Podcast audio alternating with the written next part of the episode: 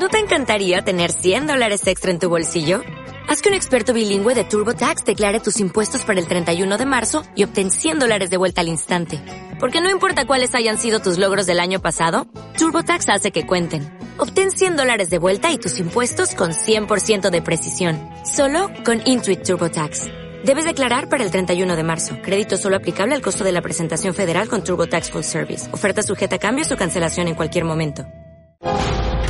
A todos los compartimientos, ¿preparados? ¡Deprisa! ¡A vuestros puestos! ¡Todos en posición! Buenos días. Buenos días, España. Vamos. Número uno, listos y a la orden.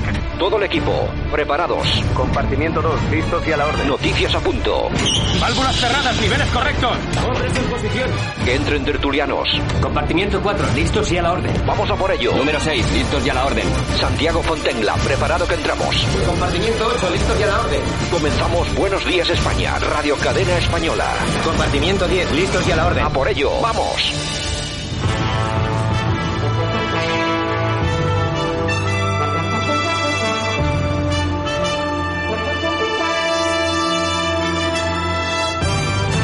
Buenos días España, aquí estamos otro día, una vez más, hoy es 26 de febrero 2021. Saludos de Javier Muñoz en la técnica, este que os habla Santiago Fontenla, 60 minutos que tenemos a partir de ya mismo para intentar analizar todo lo que ha pasado durante las últimas 24 horas, lo que está pasando y por supuesto cómo va a influir en las próximas 24. Por supuesto, empezamos con, como siempre, malas noticias. Sanidad notifica 9.568 nuevos casos de COVID y, atención, 345 muertes. Es una cifra, como siempre, realmente espeluznante. La Unión Europea declara persona non grata al representante de Venezuela. El PP mantiene su veto en el Consejo General del Poder Judicial a perfiles muy marcados de Podemos como Victoria Rosell. El rey, que vuelve a ser noticia, ha presentado una declaración ante la agencia tributaria y paga 4 millones de euros. Los líderes de la UE pactan avanzar en un certificado de vacunación sin consenso sobre si servirá para viajar, es decir, un pasaporte que aquel que no se vacune no va a tener y por supuesto va a tener gravísimas consecuencias para muchísimas personas que no van a poder viajar. De eso se está hablando. DECOS cree que se está a tiempo de evitar daños estructurales, pero lo sabrá en finanzas públicas y empleo. Darías espera que la vacuna de Novavax, fabricada en Porriño, en Pontevedra, esté autorizada a partir de abril. El distanciamiento y el cierre de actividad no esencial es más efectivo que prohibir viajar para contener el COVID-19. Así lo dice una investigación. Atención porque el Congreso avala con 249 votos los candidatos de PSOE, PP, Podemos y PNV para Radio Televisión Española. Por otro lado, el Ministerio de Igualdad dice que seguirá para el 8M las recomendaciones de sanidad y la delegación de gobierno. Feijó que dice que no aspira a dirigir el Partido Popular Estatal y señala que el presidente del partido le corresponde liderarlo. Mala noticia también la de Andrea Levy, que anuncia que padece fibromialgia. Convivo con dolor crónico, salir de casa cada día es un reto. Atención a Vox en Andalucía, que anuncia que no va a apoyar más iniciativas del gobierno andaluz hasta que implante el PIN parental. Podemos, que veta en el Congreso una declaración de condena de la violencia en las protestas de Hassel.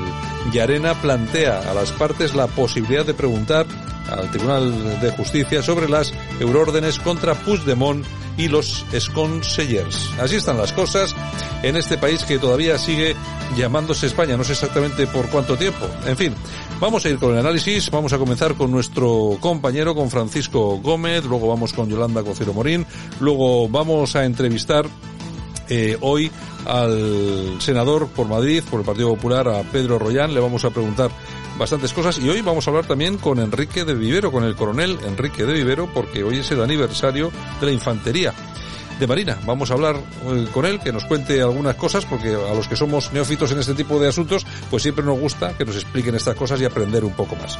Bueno, pues si os parece, vamos a ello. Comenzamos. Buenos días. Gracias por escogernos.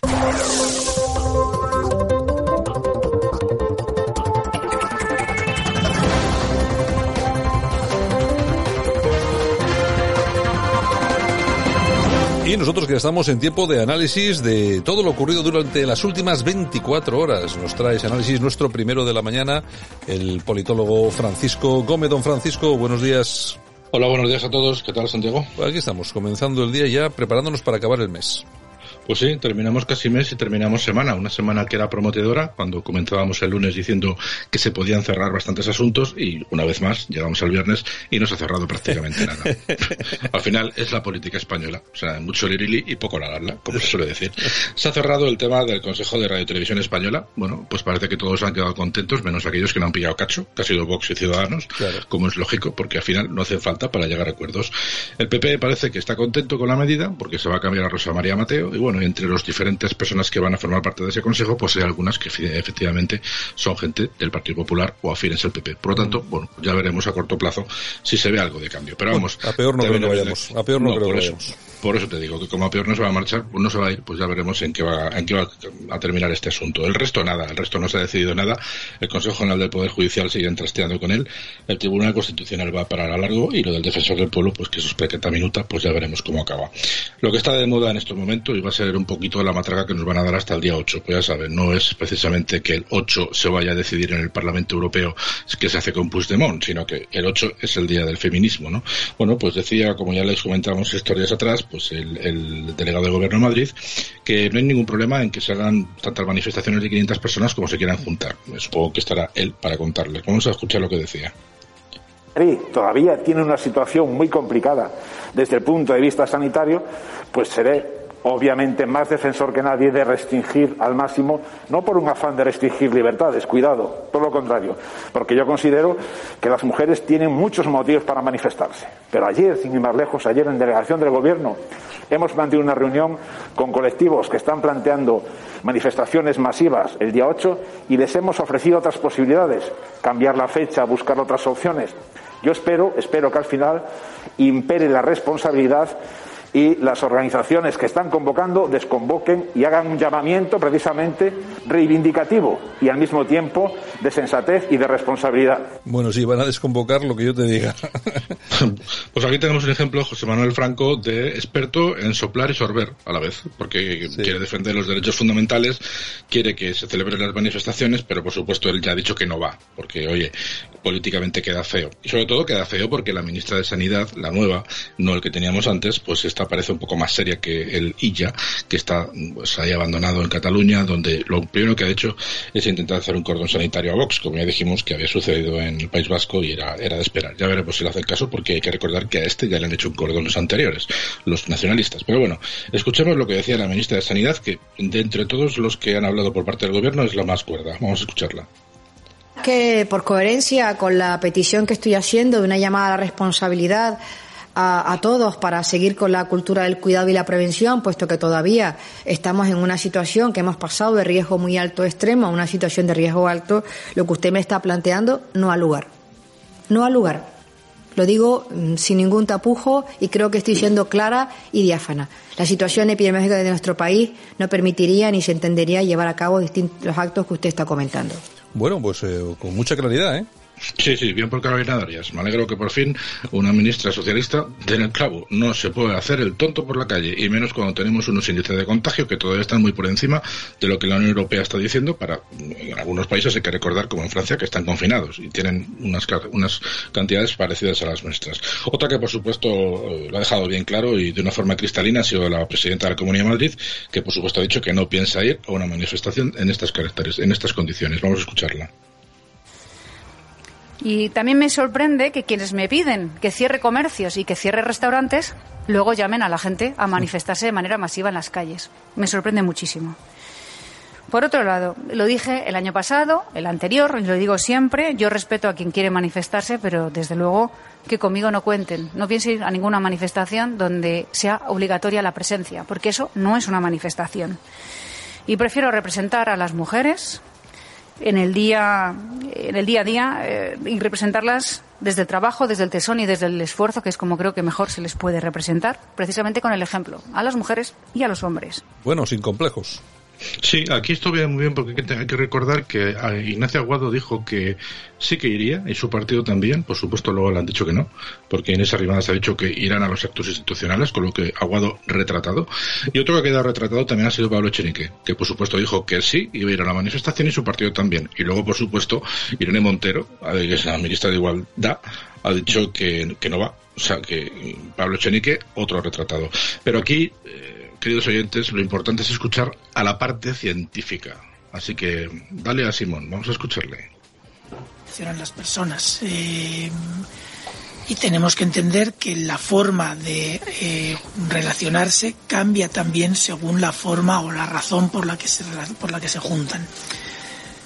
Eh, yo no soy experto en estas cosas y no me gustaría que nadie, nadie se molestara, pero mm, no es lo mismo estar debajo de un paso de Semana Santa eh, de 2.000 kilos eh, transportado por muchas personas que estar en una manifestación de 500 personas donde puede esparcir la gente y mantener las, las distancias. Sé que, como en algunas otras ocasiones, esto no va a gustar en algunos sectores, pero hay alternativas para hacer las celebraciones que pueden satisfacer suficientemente las necesidades de todos.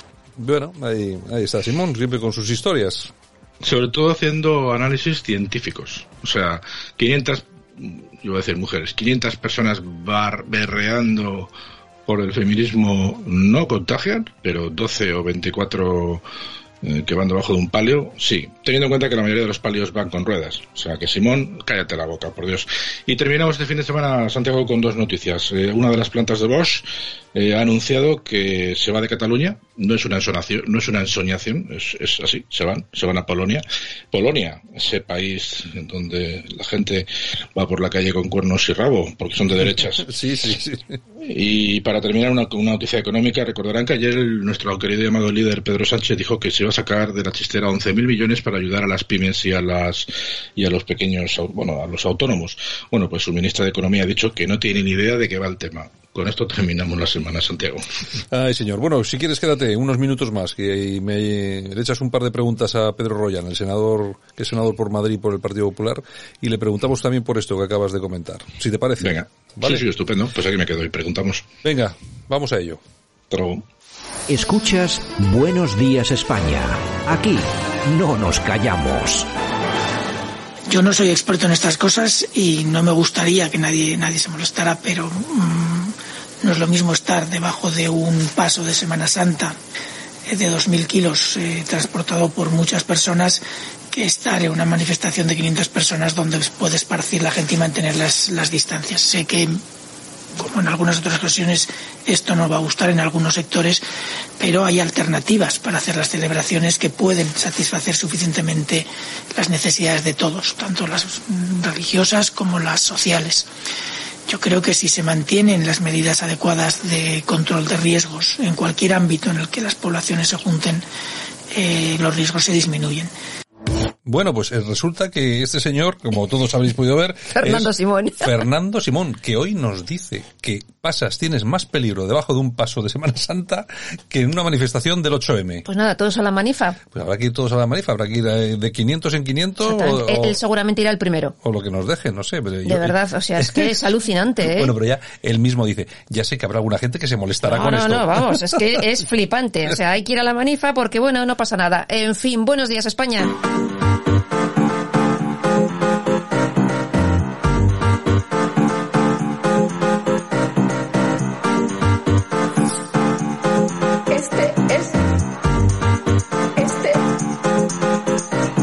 Radio Cadena Española no nos cansamos. No nos cansamos de madrugar. No nos cansamos de contar la actualidad. No nos cansamos de decir las cosas claras. En fin, que no nos cansamos de tocar los temas más importantes. No nos cansamos. Este es el ministerio de todas las mujeres. De todas las mujeres. Bueno, y nosotros estamos aquí, hoy es día 26 de febrero, ¿cómo se me está haciendo cuesta arriba el mes? Ya sé que lo repito todos los días, pero es que es algo... Te queda poco, te queda poco. me estoy tomando un cafecito. Vas a ir con el Prove Simón a la manifa del 8M, que no pasa nada. Bueno, pues no sé. Oye, es increíble, no puedo ir a visitar a mi madre que vive a 15 kilómetros de aquí y podemos ir a una manifa. En Santurce, ¿no? En Santurce, es que es alucinante, pues voy a ir y que me digan algo. Bueno, pues nada, no te- si no- pobre Simón dice que ir a una manifa, pues que no. no te van a, vamos a ver, no entiendes. No te van a decir nada, te van a poner una multa. Bueno, pues va- la va a pagar Fernando Simón. Sí, no sé yo. Venga, ¿qué tenemos? Ay, bueno, nos vamos a Voz Populi. La Fiscalía pide investigar si un centro ligado al Podemita Mayoral recibió 300.000 euros de Podemos. La denuncia la puso la exabogada de, de Podemos, Mónica Carmona. Eso- Eso, dinero por aquí, dinero por allá. pero hay que recordar que la, la denuncia sale de Podemos. De Podemos, o Es sea- decir, que no va nadie allí de, no, de no, los propios suyos. ni del PP. o sea, los suyos propios. Imagínate cómo está el ambiente. Bueno, news. Ya verás esta noticia. Encuentran en el sofá de su casa en Mallorca el esqueleto de un hombre que podría llevar muerto cinco años. Nadie se percató de que estaba muerto y un vecino de repente se le Sí. ilumina la Oye, mente. Yo no sé si tendrá familiares, Oye, pero desde luego, desde luego si tiene familiares, oye, le querían un montón, ¿eh? Jo, cinco años, cinco Sí. años sin preguntar a nadie por él. En fin. Cinco añitos, cinco añitos. Tremendo, Se tremendo. dice rápido, ¿eh? Es muy triste, es muy triste. Bueno, el Confidencial Digital. Un grupo afín a Daesh amenaza a España con una imagen de la Sagrada Familia de Barcelona. Los yihadistas advierten de que nuestro país sufrirá las consecuencias por haber perpetrado actos de injusticia. Bueno, vamos a ver. O sea, Vamos por, vamos por partes, porque estos del confidencial digital son también a veces... Vamos a ver, es que eso ya tiene mucho tiempo. Imágenes con banderas del Siempre. Daesh, con la el- con le- la Basílica del Pilar, con la ¿es Basílica o Catedral o qué es, no sé. Del- el Pilar no, de la Sagrada Familia. Ah, bueno, de la Sagrada Familia. Pero bueno, otras veces Del han sacado imágenes de Madrid, de tal, de- Claro, de, eso- Bilbao. Eso, ya está muy Es de- visto, de eso, eso- eso ya está muy visto, muy visto. ¿Qué más? En fin, bueno, ok, Pablo Iglesias contrata a dedo, como no, por 17.000 euros Sí, se ha pasado un poco de a los una 15.000. asesora de Podemos como consultora de la Agenda 2030. O sea, yo me lo guiso, yo me Oye, lo pero como. se ha pasado un poquito de los 15.000, ¿no? Porque sí, pero tampoco lo va a justificar. Sí, andan siempre ahí raspando ahí. Sí, 14.999 para, Sí, no... para no tener que Pero dar ya- a estos ya les da igual el Bueno, dedo ¿qué con más tenemos? 17.000 que no. Ahora venga, no te enrolles. Bueno, ala, muchas gracias, señor. Bueno, se nota que hoy andamos de tiempo justitos. Asistentes a cursos de formación para desempleados y financiados por el Servicio Catalán de Empleo y el Ministerio de Trabajo denuncian haber sido discriminados por, por no hablar, hablar catalán. Hablaban castellano y han dicho los cursos van. No, a ser que no. No, parece que no va a haber. Bueno, Primero aprenda catalán y luego ya veremos. pero bueno, que tampoco es nuevo esto. Es que hoy, hoy estás trayendo noticias que ya... Pues en portada. que las podíamos en haber, portada. las podíamos haber leído hace ocho años y eran las mismas. Y las mismas, ¿verdad? Bueno, Exactamente. ¿qué Bueno, más? y en el Confidencial tienen una entrevista con Felipe González que habla de todo un poco y dice, por ejemplo, sobre Hassel, eh, que si el rapero fuese pronazi, ¿qué dirían? Mm, bueno, pues, pero también, esto ya lo hemos dicho aquí. Ya, pero Es lo dice que- Felipe González en portada hoy en el Eh, Confidencial. Aquí hemos dicho, oye, y si uno de Vox Claro. hubiera dicho tal, pues siempre ¿Tú no te das cuenta mismo. que a lo mejor es que nos escuchan y luego ponen las noticias? Ay, nunca se sabe, nunca se sabe. Bueno. que yo ya... Bueno, periodista digital. Villarejo manda una carta al juez denunciando que Podemos chantajea a Marlasca con información personal. ¿Qué me estás diciendo? Sí, señor. Lo Sí, dice periodista señor. digital. Bueno, últimamente Mm. periodista digital no andan muy Pero finos de- información personal de, Marlaska saben muchas, de- muchos de- en este país, ¿eh? de credibilidad- Hasta de yo sé cosas de Marlaska. de credibilidad periodista digital anda últimamente un poco full. Pero bueno, Pues yo sí me creo que puede haber Sí, porque he algo. visto lo visto. Pero bueno, de todos modos, vamos a ver. Cualquier información de carácter personal relativa, por ejemplo, a cuestiones de sexo, Mm. eso ya lo sabe todo el mundo. Ya, pero igual no le gusta que lo hagan público Pero, y si le lo ha hecho, pero si lo ha hecho público Ya, él, pero igual hay otras cosas. Chorradas. Otras cosas. Estamos en el año... Ay. Estamos en el 2021. Ya estas cosas de esto ya no tienen interés. Bueno, y tenemos a Guado, el vicepresidente de la Comunidad de Madrid de Ciudadanos, que asegura que irá al 8M. Pues nada, que vaya con Fernando Simón Y también. vete, vete sin mascarilla. Y luego no te acerques a nadie para contagiar, ¿eh? Luego te aíslas tú solito en casa. En fin, ABC, el PSOE y el PP pactan la composición del nuevo Consejo de Radio Televisión Española, que, bueno, será José Manuel Pérez Tornero, catedrático de la Universidad Autónoma de Barcelona.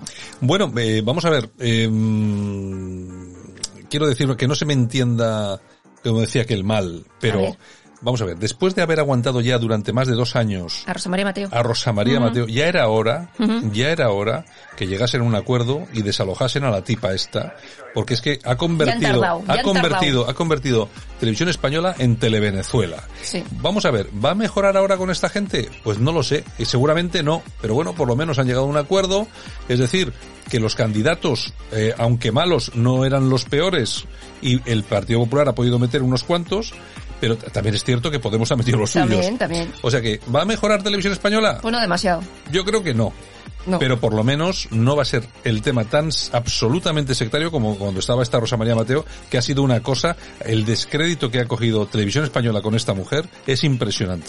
Bueno, ya veremos, ya te contaré. Moncloa, y seguimos, la ministra Irene Montero quedará en 2021 hasta 18 millones de euros en subvenciones a dedo. Ya tiene aprobado su plan estratégico de subvenciones. Bueno, no va a hacer nada que no hagan los demás. A los suyos, efectivamente. Y el Colegio de Abogados de Madrid abre expediente deontológico a la abogada de Hassel por las declaraciones en Claro. varias televisiones donde denuncia torturas eh, policiales en España, entre otras cosas. Que yo, además, la abogada me he enterado que es la novia de Hassel. ¿Ah, sí? Sí, Pues fíjate, todo queda en casa. Pues sí, ¿qué Todo en tenemos ahí? familia. Corazón. Corazón, pues mira, tenemos a Carlos Herrera que dice que Belén Esteban, pues que tiene las puertas abiertas en, en la Hombre, COPE cuando quiera. Es, es tonto el Carlos Herrera. Ya te digo, ya te digo. También las de Radio Cadena, lo que pasa es que no tenemos pasta para pagarla. También de verdad. Yo sabe Dios cuánto puede cobrar eh, si ficha por, por Herrera. Pillará una pastita. Pues no se sabe. Oye, radio, O- radio por la mañana, televisión Mm. por la tarde, es o, una tela. o radio por la mañana y televisión fin de semana. También, pues oye, es una pasta, está muy Así bien. es. Bueno, y Tamara Falco, que estuvo ayer en el hormiguero Mm. y hablando de, entre otras cosas, eh, le preguntaron ¿cómo, mm, cómo es eso de vivir con Vargas Llosa, todo un Nobel. Y él dice que es un tío encantador y tal. Dice, fíjate, hasta le doy mi blog pa- para que me lo corrija. O sea, el blog de Tamara Falco, que sepáis que lo corrige Mario Vargas Llosa. ni más ni menos. El otro día vi, el otro día vi una, una pequeña entrevista que le hicieron, no sé para, no sé qué revista era, no sé si GQ o alguna cosa, era de Condenast. Pero bueno, y oye, súper maja la tía, Mm. Sí, contando sí, un sí, poco sí. que, cómo era su día a día, Ujú, ujú. y la verdad que es muy maja, es una tía muy maja. sí, yo la suelo ver en el hormiguero. Pues te cae bien aunque no quieras. Sí, bueno, sí. Bueno, ¿qué y a a Lidia Lozano, que ya le han dado el alta y está en casa. Nos alegramos mucho, nos alegramos mucho, Lidia. Ahora no te preocupes que dentro de poco vas a la sala de tortura otra, otra vez al Sálvame. Bueno, Toñejas. ¿Para quién? Ada Colau. Hombre, hace tiempo ya. Hace, hace tiempo que no le, que no le dábamos Pues mira, ha insinuado que, bueno, los mozos les ha dicho, nadie tiene que perder un ojo por ir a una manifestación. O sea, se Bueno, ahora metiéndose hombre, con cuando- los Cuando mozos. dice eso de ha, insi- ha insinuado, Sí, sí, yo sí, decía yo, bueno, igual es que insinuado otra vez que es, que es eh, Mm. bisexual. ¿no? Bueno, está insinuado. Porque, no, no, porque esto, esto es con tal de ganar cuatro votos, dicen cualquier cosa. ¿Qué más? Bueno, aplausos. ¿Para quién? ¿Para quién? Gonzalo Zafra. ¿Qué ha hecho don Gonzalo? Pues mira, es un niño de nueve años. Ah, don eh, entonces le he dicho yo don Gonzalo. Bueno, es Don Gonzalo, que ha ganado el concurso internacional Ideas para escuchar con un invento inspirado en sus héroes. Eh, dice que es una mezcla entre Alexa y Iron Man. Para los niños que no escuchan. Bueno, bueno, bueno, pues está muy cuenta qué edad tiene. Tiene nueve años y es Ah, de Córdoba. Nueve añitos. Mm, muy sí, bien, sí, sí, muy bien, muy bien.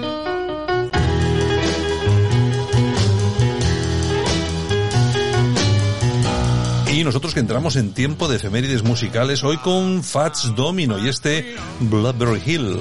Y es que tal día como hoy, pero del año 1928, nace este artista en Luisiana. Cantante, compositor, pianista y productor considerado el padre del rock and roll. Ha vendido más de 120 millones de discos. Y comenzó su carrera en los años 50. En 1956 publicó su primer disco entrando directamente en el top 40 de Estados Unidos. Y falleció con 89 años. Bueno, 69 ya firmaba yo. ¿eh? O sea, con los Yo 69 también, ¿eh? Yo también. Además, me imagino el tipo de vida, porque los cantantes, bueno, Algunos, algunos. Bueno, la mayoría. Privarse de alcohol y alguna cosa más, no, seguro que no hacían. Bueno, y tal día como hoy también, pero del año 1958, el Ministerio de Fomento ordena que todos los vehículos de motor deben estar provistos de espejo retrovisor. ¿Qué me estás diciendo? Sí, señor. En el 58, los Sí, retrovisores. Y tal día como hoy, pero del año 1953, nace el cantante Michael Bolton. Cumple 68 años. Y tal día como hoy también, pero del año 1982, fallece el gran actor español Paco Martínez Soria. Hombre, don Paco Martínez Soria. Y nos vamos al año 1963 porque tal día como hoy de ese año nace el cantante Nacho Cano. Cumple 58 años. 58 añitos, Nachete. Nachete. Ya hasta aquí hemos llegado, Yolanda.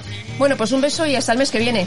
¿Por qué? Anda, porque el domingo ya es último día Ah, de ya, febrero. eh, ah, el fin de semana cambiamos ya de mes. Todo el día dando la vara con el mes de febrero y ya está, te he dicho yo, el lunes es día uno. Bueno, bueno, está muy bien, ya, bueno, vamos de mes, menos mal. Pues no me, cambiar. no me lo voy a creer, febrero, Ala, marzo, ala, ala. marzo. Ya llega el 8 de marzo, es verdad, hay que prepararse para la A la manifestación. manifestación, todos. Hay que ponerse la- las, las ligas, ¿eh? ¿cómo se dice?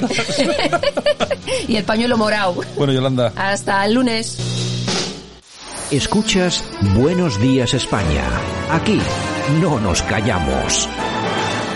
En Madrid tenemos a nuestro buen amigo Francisco Gómez. Don Francisco, buenos días.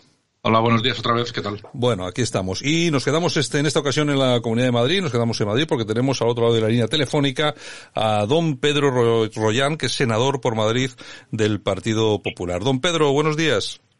Muy buenos días. Bueno, ¿qué tal, qué tal por Madrid? ¿Todo bien, no? Bueno, pues como se suele decir, oye, pues ya es un viernes, el tráfico fluye con normalidad, pese a ser las horas que son, y bueno, pues vamos a afrontar la recta final de esta semana. Bueno, no está mal, sobre todo teniendo en cuenta, pues bueno, la que, la que les ha caído a ustedes ahí con todos los incidentes que ha habido durante, durante estos últimos días, ¿no?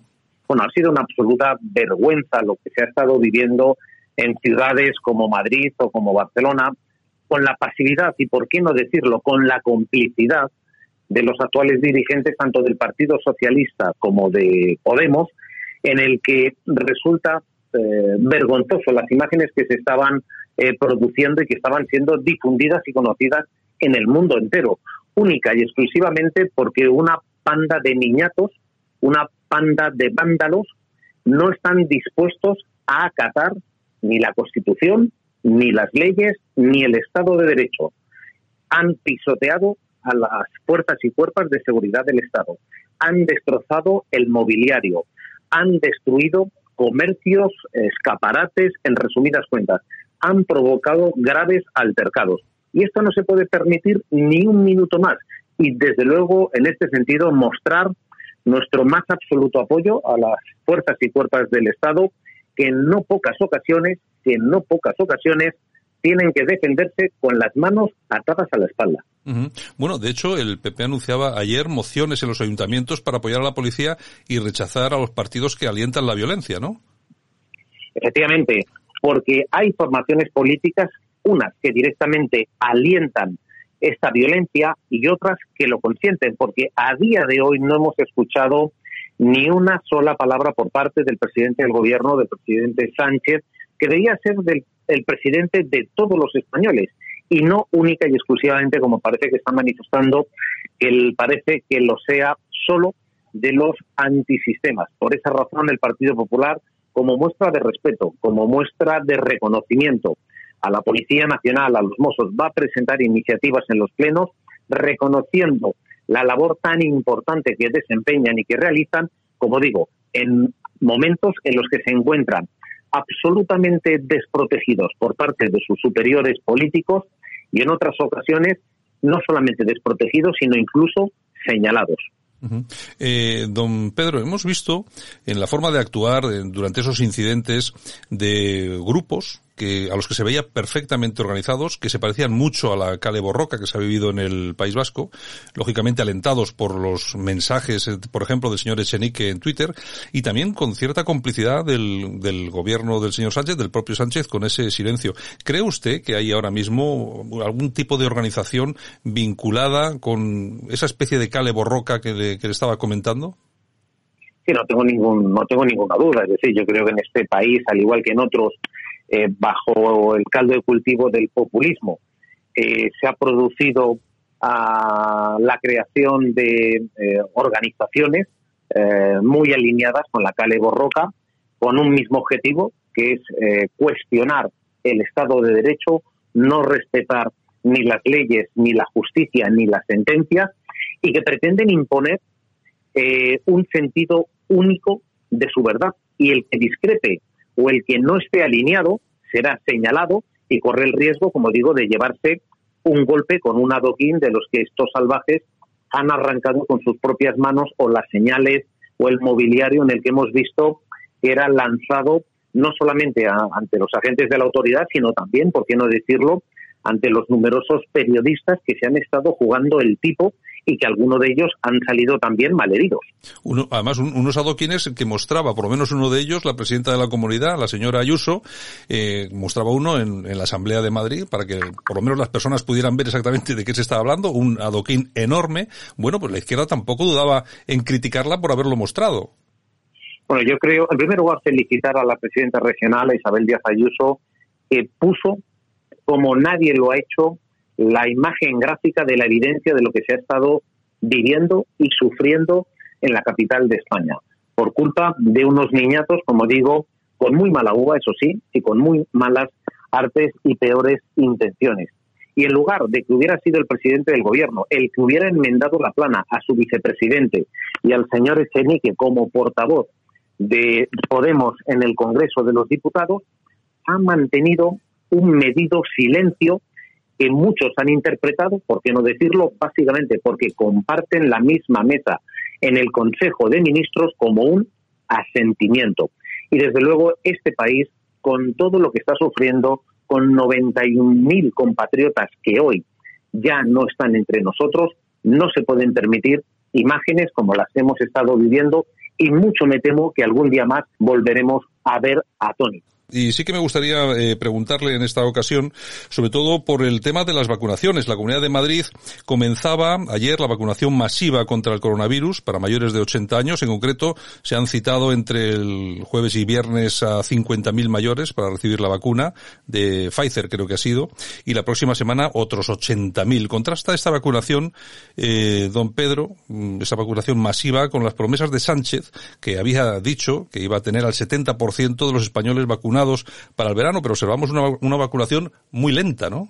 En la, en la vacunación, como en tantas y tantas otras cosas, el tiempo pone a cada uno en su sitio. El gobierno de la Comunidad de Madrid, el gobierno presidido por, por, mi compañera Isabel Díaz Ayuso, ha sido señalado en no pocas ocasiones por parte del gobierno de Pedro Sánchez, indicando que no tenía la capacidad o los medios suficientes. Lo que se acaba de demostrar con la acción eh, dirigida desde Sol es que tenemos infraestructuras suficientes, profesionales suficientes, y que el único que está impidiendo que se lleve a cabo un ritmo de vacunación como desean todos los madrileños es la presidencia del gobierno que no está siendo capaz de suministrar las vacunas suficientes. Como muy bien eh, indicaba Santiago, eh, ya se han convocado eh, a un número muy importante, en concreto serán 350.000 los mayores que van a ser vacunados en los próximos días, en concreto entre el día de hoy y el día de mañana eh, y el perdón, entre el día de hoy viernes y el lunes está previsto que sean más de 50.000 eh, los mayores de 80 años vacunados que en paralelo en paralelo coinciden también eh, con los que comenzaron en el día de ayer jueves, hoy viernes, de aproximadamente 110.000 docentes de la educación pública, privada y concertada. Se hará en los centros de salud, en 70 centros en concreto de atención primaria y, por supuesto, también en el Hospital eh, Isabel Zendal o en el Wanda Metropolitano, entre algunas de las ah, infraestructuras más destacadas. Eh, efectivamente, la falta de capacidad por parte de la presidencia del Gobierno de la Nación de suministrar en tiempo y forma el número de vacunas necesarias, estoy convencido que va a tener como consecuencia que aunque muchas comunidades autónomas, entre las que destaca la Comunidad de Madrid, están perfectamente capacitadas y dimensionadas para llevar a cabo las vacunaciones masivas, no se puedan efectuar en los ritmos que desearíamos, porque, como digo, yo creo que el presidente del Gobierno está más preocupado y más ocupado en apagar incendios en el seno del Consejo de Ministros que en lo que realmente preocupa y ocupa a los españoles, que se en combatir de una vez por todas esta maldita pandemia. Bueno, y hablando de pandemia, no sé qué, le parece a usted que un año después regresen las manifestaciones feministas del 8M, más allá de los lógicos derechos de las personas, pues hombre, que lógicamente tienen, debería también observarse el riesgo que se va a producir de nuevo. ¿No han aprendido nada estos señores del 8M del año pasado? Pues tengo que darle la razón de que creo que no han aprendido nada. Eh, francamente, el que se vuelva a hablar de celebrar manifestaciones multitudinarias, eh, lo digo lo digo eh, desde, desde el convencimiento de que creo que es un insulto y una traición a los más de 90, 91.000 fallecidos, 91.000 compatriotas y sus familias rotas de dolor porque en muchas ocasiones no han podido despedirse de sus seres queridos. escuchaba eh, en el día de ayer eh, las declaraciones con una voz, eh, con una voz en off de la ministra Montero en una entrevista que realizó a los pocos días del 8 de, del 8M del pasado año, en el que advertía que ya eran conocedores que el día que se celebró la manifestación sabía que se iba a producir un gran número de contagios y que por eso ella, en la medida de lo posible, intentaba evitar que la abrazaran, que estrecharan su mano, que la saludaran. Nos engañaron el año pasado y este año vuelve a ser una absoluta irresponsabilidad de la que el Partido Popular no va a participar ni por activa ni por pasiva. Porque, repito, creo que es un insulto y una traición a los 91.000 españoles que hoy no se encuentran en nosotros. Es una auténtica temeridad y España, tengo que decir, que no está para manifestaciones. Desde luego que, eh, que no. Yo también comparto esa, eh, lo que usted está diciendo. Francisco Gómez, ¿alguna, alguna pregunta? Cómo no, eh, por supuesto que sí. Vemos, eh, señor eh, Royan, cómo el gobierno constantemente se le llena la boca hablando de la España vaciada y, sin embargo, observamos cómo mm, prácticamente no ha hecho nada en, todo este año y poco que lleva, que lleva gobernando. Sin embargo, hace unos días usted en el Senado ha solicitado que para los pequeños municipios sean dotados de una pequeña parte de los fondos europeos cuando lleguen, aproximadamente un 14%, y, sin embargo, el PSOE no ha aceptado esa propuesta. ¿Qué tiene que comentar sobre este asunto? Pues que, como dice el sabio refranero español, una cosa es predicar y otra bien distinta, dar trigo y que se pilla antes a un mentiroso que a un cojo. Gobierno de la nación, el Partido Socialista y Podemos se les llena la boca de hablar de la España despoblada, de la España vaciada, pero cuando llega el momento de dotar del reconocimiento, del conocimiento y de la experiencia que tienen estos alcaldes y alcaldesas de pequeños y medianos municipios, en el que puedan participar activamente de esos fondos de reconstrucción y resiliencia, hay que decir que las entidades locales, todas, eh, pequeñas, medianas y grandes, representan el 14,6% del gasto público. Bien, pues si representan el 14,6% del gasto público y tenemos en cuenta que serán en torno a los 140.000 millones de euros los que van a llegar procedentes de la Unión Europea, que en esa misma proporción del 14,6%, lo que equivale a 20.000 millones de euros, nuestras alcaldesas y alcaldes de manera muy particular los de menor población tengan algo que decir de cómo se tiene que destinar esos recursos económicos, porque lo que no se puede consentir, más en un gobierno tan sectario como este, en el que desde Moncloa se van a guisar y se van a comer, es el, destino y el reparto de esos 140.000 millones de euros, lo que no se puede consentir es que desde la mullida moqueta de Moncloa se diga cómo tienen que invertir en los pequeños municipios, sobre todo en aquellos que están perdiendo población año tras año. Creo que es el momento, o creo que era el momento, de que el Partido Socialista apoyara la enmienda presentada por el Partido Popular, que no perjudicaba a nadie y que lo que hacía era dotar de recursos económicos, sobre todo a los ayuntamientos en un periodo de pandemia y pospandemia, para superar los hitos y los retos que tienen ante sí. Sin embargo, también aquí en, Madrid eh, nos, ceñimos a, la ciudad y, a, los, pueblos de alrededor y, grandes ciudades que tenemos alrededor. Em, vemos como el PSOE del señor Gabilondo una y otra vez intenta hacer ver a la opinión pública de que quizás el gobierno de Ayuso, e incluso también a nivel de ayuntamiento, eh, con el señor Almeida, pues eh, no, se nota, o al menos es lo que ellos tratan de decir, cierta lejanía a la hora de acercar posiciones, tal y como imagino que siguiendo, siguiendo las instrucciones que desde la Moncloa y el señor Sánchez trata de vender la opinión pública, ¿no? que es la de esos acercamientos y tratando siempre de echarle la culpa a, la oposición, en este caso al Partido Popular. Sin embargo, aquí en Madrid hemos observado cómo, eh, bueno, pues el, realmente el PSOE con quien más se siente cómodo es con la izquierda más radical, ¿no? Y, por ejemplo, han incorporado en algunos gobiernos, como en Pinto, Getafe, San Fernando de Henares o Galapagar, Galapagar a, gente de Podemos en sus gobiernos. Esto es, cierto, ¿verdad? Sí, efectivamente. Mm, yo creo que a lo largo de la presente legislatura ah, el Partido Socialista no le ha importado con quién sentarse ni de quién recibir los apoyos y los votos con tal de alcanzar su único objetivo, que es el de mantenerse en la poltrona. Decía el señor Sánchez que él no pasaría con Podemos porque eso supondría el insomnio al 95% de la población. Y tenía razón, porque hoy conciliar el sueño a la clase media, a la clase más desfavorecida, a nuestros mayores, a los millones de españoles que no tienen trabajo y a los más de 600.000 que en el último año lo han perdido, les resulta muy difícil conciliar el sueño. Y del mismo modo que ha recibido el apoyo y se ha visto favorecido eh, por los antisistema, por los independentistas, por los herederos de Batasuna, hoy el Partido Socialista les devuelve ese agradecimiento en modo de tender puentes en gobiernos como indicaba Pinto, Getafe, San Fernando, Galapagar, en el que, bueno, pues encuentran acomodo, rescatan, si se me permite la, la observación, a, los grupos municipales de Podemos y, como digo, entre ellos se pagan favores. Siempre la izquierda aparenta estar separada, aparenta estar eh, distante entre unos y otros, pero cuando llega el momento de repartirse los sillones, rápidamente, de manera inmediata, encuentran acomodos para todos ellos. Y si no, buena prueba de ello es el que tenemos el gobierno de la nación más multitudinario, no de la historia de España, sino de toda Europa. Bueno, eh, don Pedro, me gustaría acabar, que tampoco le queremos molestar mucho más, pero sí que me gustaría hacer una referencia pues al tema de la corrupción, porque es que como se habla muy poco de la corrupción de la izquierda, pues por lo menos vamos a hablar un poco de los últimos, del último caso conocido, ¿no? Que es eh, la fiscalía que ha pedido investigar el caso de la niñera asesora de, de la señora Montero y las costas judiciales cobradas por iglesias.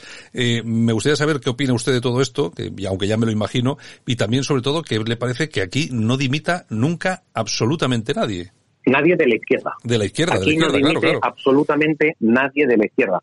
Realmente, eh, lo comentaba anteriormente, más de 600.000 personas han perdido su empleo a lo largo del último año, son casi 800.000 eh, los españoles que se encuentran en una situación de ERTE y que muy mucho me temo, una parte muy importante terminarán engrosando las listas del paro, pero mm, para la izquierda esto no va con ellos. Para la izquierda eh, más radical, más antisistema, eh, como decía anteriormente, siempre, absolutamente siempre, encuentran un acomodo. Y desde luego, yo creo que es absolutamente insultante eh, el que hemos visto imágenes de cómo la ministra Montero, o en su caso también en los de, la hija del, del, vicepresidente del gobierno, bueno, pues se ha visto atendida, cuidada, por, por bueno pues por una niñera guion eh, asesora en el que como muy bien indicaba pues ya la fiscalía está pidiendo investigar eh, el caso de la niñera asesora ah, como una pieza independiente por una posible malversación de fondos públicos. Creo francamente que es eh, insultante con la que está cayendo en este país con los temores y las incertidumbres que se ciernen sobre nosotros porque siempre que ha gobernado el Partido Socialista y más aún agravado con la, con la participación en el gobierno de Podemos,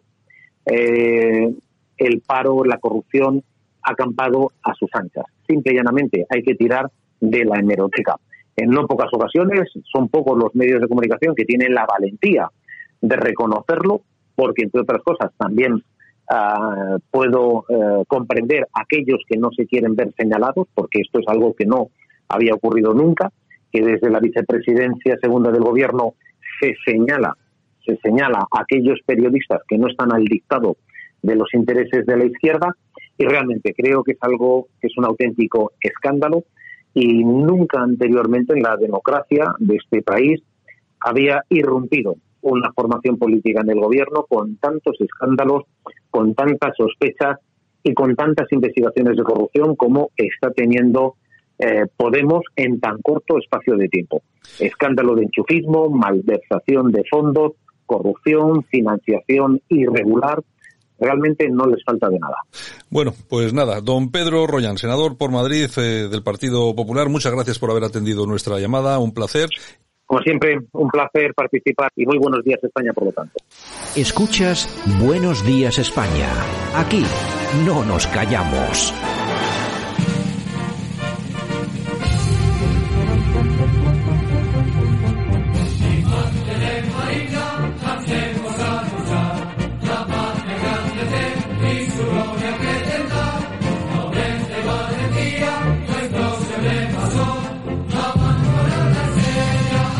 Enrique de Vivero, buenos días. Buenos días, Santiago. Qué alegría oír esta música. Bueno, ya ves, ¿no? Que hoy qué recibimiento tan especial. Bueno, ya sabes que, lógicamente, esta marcha de Infantería de Marina, bueno, es que hoy estamos eh, de celebración porque son ya ni más ni menos que 484 años de la creación de este cuerpo del ejército. Exactamente, exactamente. La verdad es que el día 27, mañana sábado, eh, vamos a tener el día eh, para los que realmente, en vez de decir el 484, vamos a decirlo como, como corresponde a la gramática española, el cuadrigentésimo octogésimo cuarto aniversario de la fundación. Bueno, pero eso, lo sabes. Para que no nos digan. Pero eso lo sabes decir tú, Enrique, yo no. No, no, tú también lo sabes, sí. Esto va dedicado a aquellas personas que, que conviene que tengan un poquito más de cultura, siempre. Bueno, Enrique, eh, ¿qué te iba a comentar? Vamos, oye, vamos a hablar hoy un poco de, de la infantería de marina, si te parece, un poquito para Perfecto. empezamos por el principio, ¿no? ¿Cuándo se crea? ¿Por qué? Cuéntanos un poco.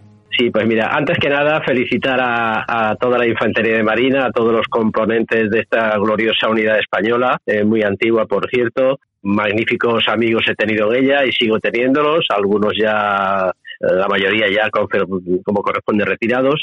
Y digo magnífica porque, entre otras cosas, es la infantería marina más antigua del mundo. Esta data de allá del, del 1537.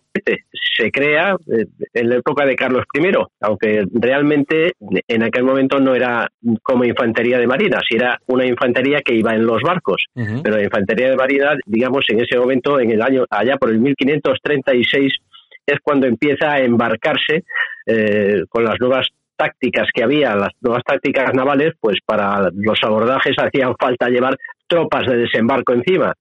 Y entonces se recurre a los tercios viejos de Italia, por eso de ahí le viene el, nombre de, lo, de, de, las unidades actuales, de los tercios de armada y de los tercios de, que tiene organizada la infantería de marina. Y entonces estos tercios viejos, que en aquella época, ya por el 1536, había tres tercios, el de Sicilia, el de Lombardía y el de Nápoles, pero ya en, en el 37 se crea un cuarto tercio de Cerdeña y se crea uno específicamente, que ahí es donde va a arrancar el origen de la infantería de marina en 1537, se crea el tercio de galeras. Ya. Este tercio de galeras se reúnen ahí las compañías viejas del mar de Nápoles, que son las que dan origen a este, mm, digamos, a lo que hoy es la infantería de marina. En aquel momento, en 1537, se siente la necesidad de llevar embarcadas tropas de infantería que, cuando se produce el choque, el asalto de un, de un buque a otro, de un barco a otro, claro. pues tener esas tropas que, eh, que, que, hacen el, pasan de un barco a otro, eh, hacen el asalto y a, ahí realmente es donde es lo que le faltaba a, la, a, la, a los buques de aquella época. Uh -huh. Entonces, estas unidades de estas compañías viejas quedan asignadas a lo que se llama la escuadra de galeras del Mediterráneo. Esa escuadra de galeras del Mediterráneo, la verdad es que pasan por una serie de vicisitudes mm, a lo largo de, de, de, este tiempo y ese digamos ese es un poco el, el origen de la de la infantería de marina que uh -huh. curiosamente está perfectamente entroncada con los con los viejos tercios españoles. Uh -huh. Bueno, eh, yo comenta si si me equivoco yo al decirlo, yo creo que es la primera infantería de marina, es decir, es prácticamente la invención de la infantería de marina, ¿no?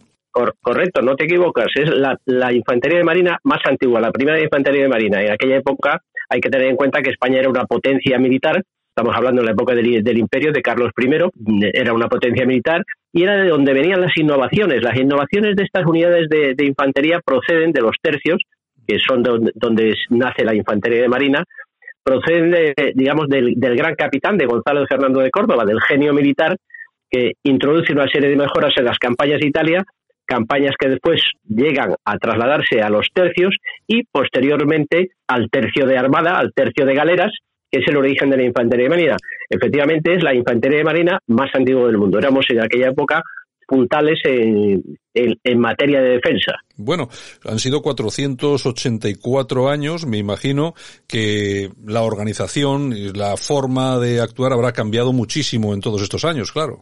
Vamos a dar dos o tres pinceladas de, digamos, de las intervenciones de la infantería de marina de época histórica y después cómo ha quedado eh, organizada, cómo mm. ha quedado organizada recientemente.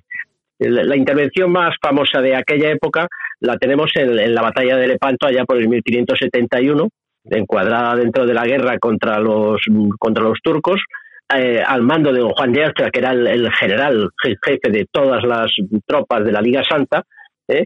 España, Estados Pontificios, Venecia, Génova, etcétera, una serie de, digamos, de repúblicas italianas que son las que mm, forman esa liga para repeler al sultán, al sultán de, de, Turquía, que es el que intentaba atacar a la civilización cristiana. En aquella época había, que es lo que afecta a la infantería de marina, claro, tenía, estaba ya formado el tercio de galeras, el tercio de galeras que era el tercio de infantería de marina, que el que iba en los, en los barcos para eh, atender a la necesidad de esa infantería que, de infantería que tenía que tener una especialización dentro de los barcos.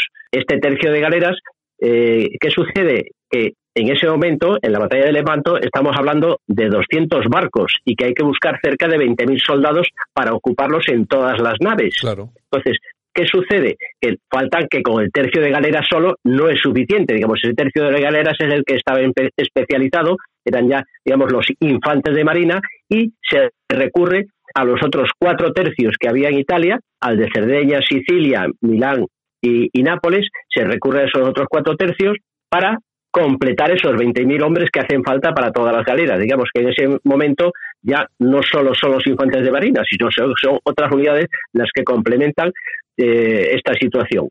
En el 48, en el 48 a 1748, eh, ya ha pasado, digamos, un, par de siglos, y nos metemos eh, en que en ese momento hay una reorganización, ya estamos en, la época de los Borbones, y desaparece lo que es la escuadra del mar Mediterráneo, ya hay un declive eh, del poderío español y se, digamos se reorganiza. Y en el 1749 eh, las distintas compañías que había de infantería de marina se refunden en batallones siguiendo los criterios que había ya en Europa, en Alemania y en Francia. Entonces se crean ya los primeros batallones de infantería de marina que tenían un número variable, vamos, sobre seis compañías era lo, estipulado. Y como anécdota curiosa, sí quiero comentar que buceando y contrastando eh, información, sí me he tropezado con una cosa muy curiosa, que en 1793 se alista la primera mujer en, en la infantería. ¿En 1793, sí, sí. Eh, esta, esta mujer se llamaba Ana María de Soto y se alista, pero claro, en aquella época no se podía alistar una mujer, y entonces se alista bajo el nombre de Antonio María de Soto. Eh, curiosamente permanece durante tres años eh, en la Infantería de Marina y en 1798, cuando la descubren, o se descubre que es una mujer, pues proceden a licenciarla le dan una pensión y la licencian con honores. Es una cosa, una anécdota curiosa que, la, he tenido que contrastar para si era, si era cierta y es, cierta totalmente. O sea que efectivamente eh, alguna vez en alguna película se ha visto alguna acción de este tipo que ha aparecido una mujer disfrazada de, hombre, pues efectivamente ahí lo tenemos reflejado en nuestra infantería de marina. Esa es un poquito esa reseña histórica. Y actualmente decir que la infantería de marina española como me preguntabas hace un momento, pues su organización, la infantería de marina creo que es una de las unidades que ha evolucionado más y, mejor eh, dentro de todo el ejército. Eh, se le ha dotado de buen material, se le ha dotado de una muy buena instrucción y está perfectamente integrada en todos los ejercicios y en todas las participaciones en misiones internacionales. En la infantería de marina tiene un comandante en general, que es un general de división, tiene una parte, digamos, de unidad operativa, de unidad anfibia, que es el tercio de armada, de armada. el tercio de armada, eh, que en realidad es la, una brigada de infantería de marina y que tiene una unidad de, apoyo eh, para su acuartelamiento. Recibe el nombre de tercio de armada y está ubicada en San Fernando.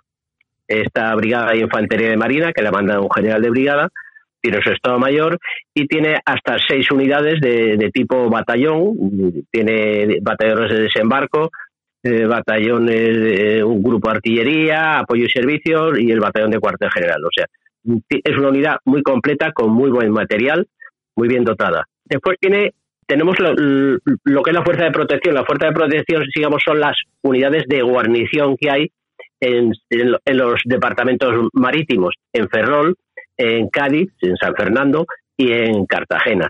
En cada uno de estos sitios hay un tercio, tercio norte, tercio sur y tercio de levante, que son unidades de infantería de marina que prestan guarnición y apoyo a las unidades que hay allí, a las distintas bases navales que hay en, las, en, esos departamentos.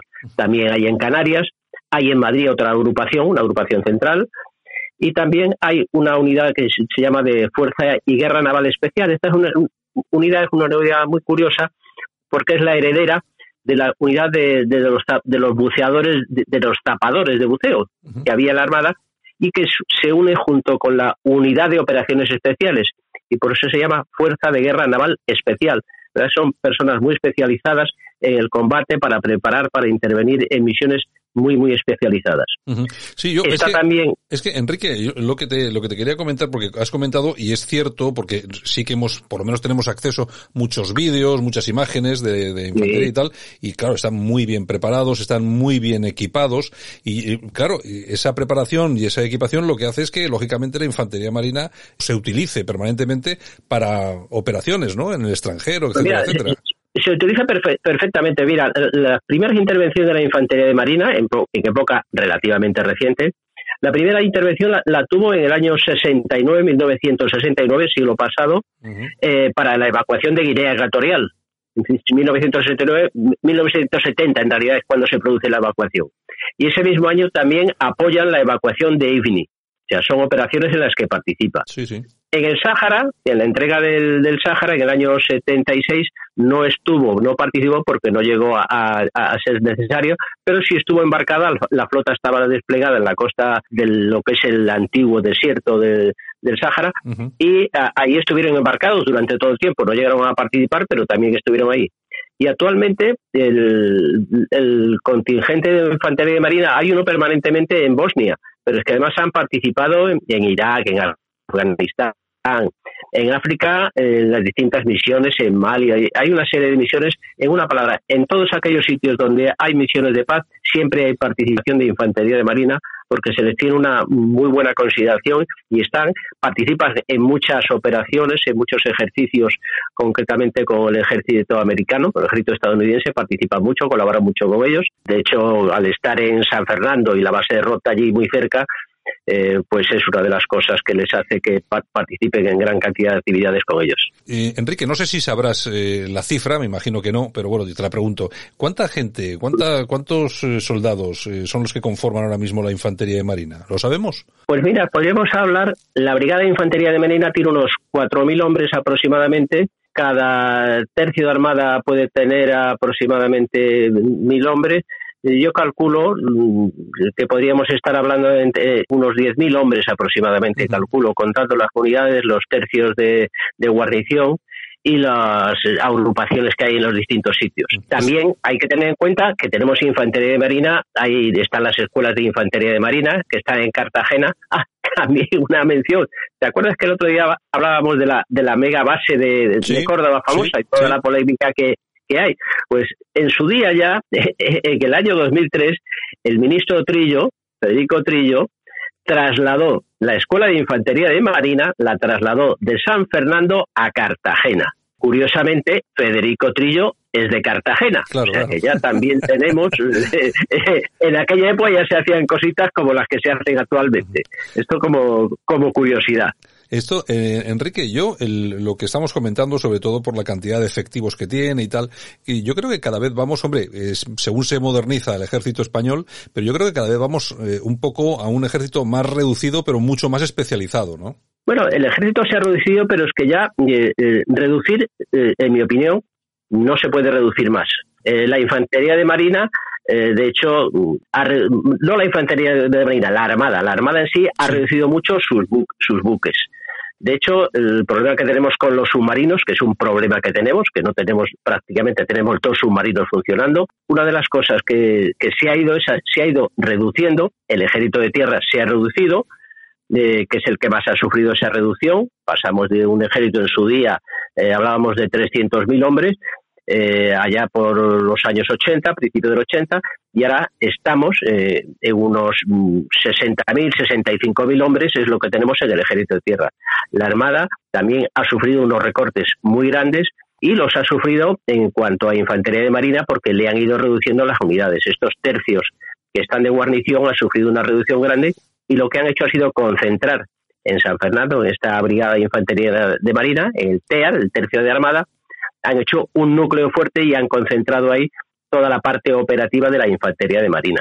Bueno, pues ya veremos a ver cómo, cómo, cómo va evolucionando el tema del ejército. Y yo a mí me da un poco de miedo, porque yo cada no sé por qué, claro, como no entiendo, yo cada vez lo veo más pequeño, digo, como un día le dé al sultán por pasar el estrecho, lo vamos a tener un poco, lo vamos a tener un poco complicado. Pero bueno, eh, ya hemos hablado también de eso. Recomiendo también a todos nuestros oyentes que echen manos de los podcasts, que también hemos hablado de la fuerza militar marroquí comparada con la española. Yo creo que hace como unos tres meses o así, ¿no, eh, Enrique? Sí, efectivamente, así, estuvimos hablando de ese tema. Bueno, bueno, pues nada, don Enrique, un abrazo muy, muy fuerte y nada, feliz fin de semana. Vale, pues muchísimas gracias, un abrazo. Escuchas Buenos Días España. Aquí no nos callamos. Y esto ha sido todo. Saludos súper cordiales de todos los que hicimos posible este Buenos Días España. También Javier Muñoz en la técnica y por supuesto este que os habla Santiago Fontella. Regresamos el lunes. Tenemos fin de semana por delante, pues ya sabéis. A disfrutar y cuidaros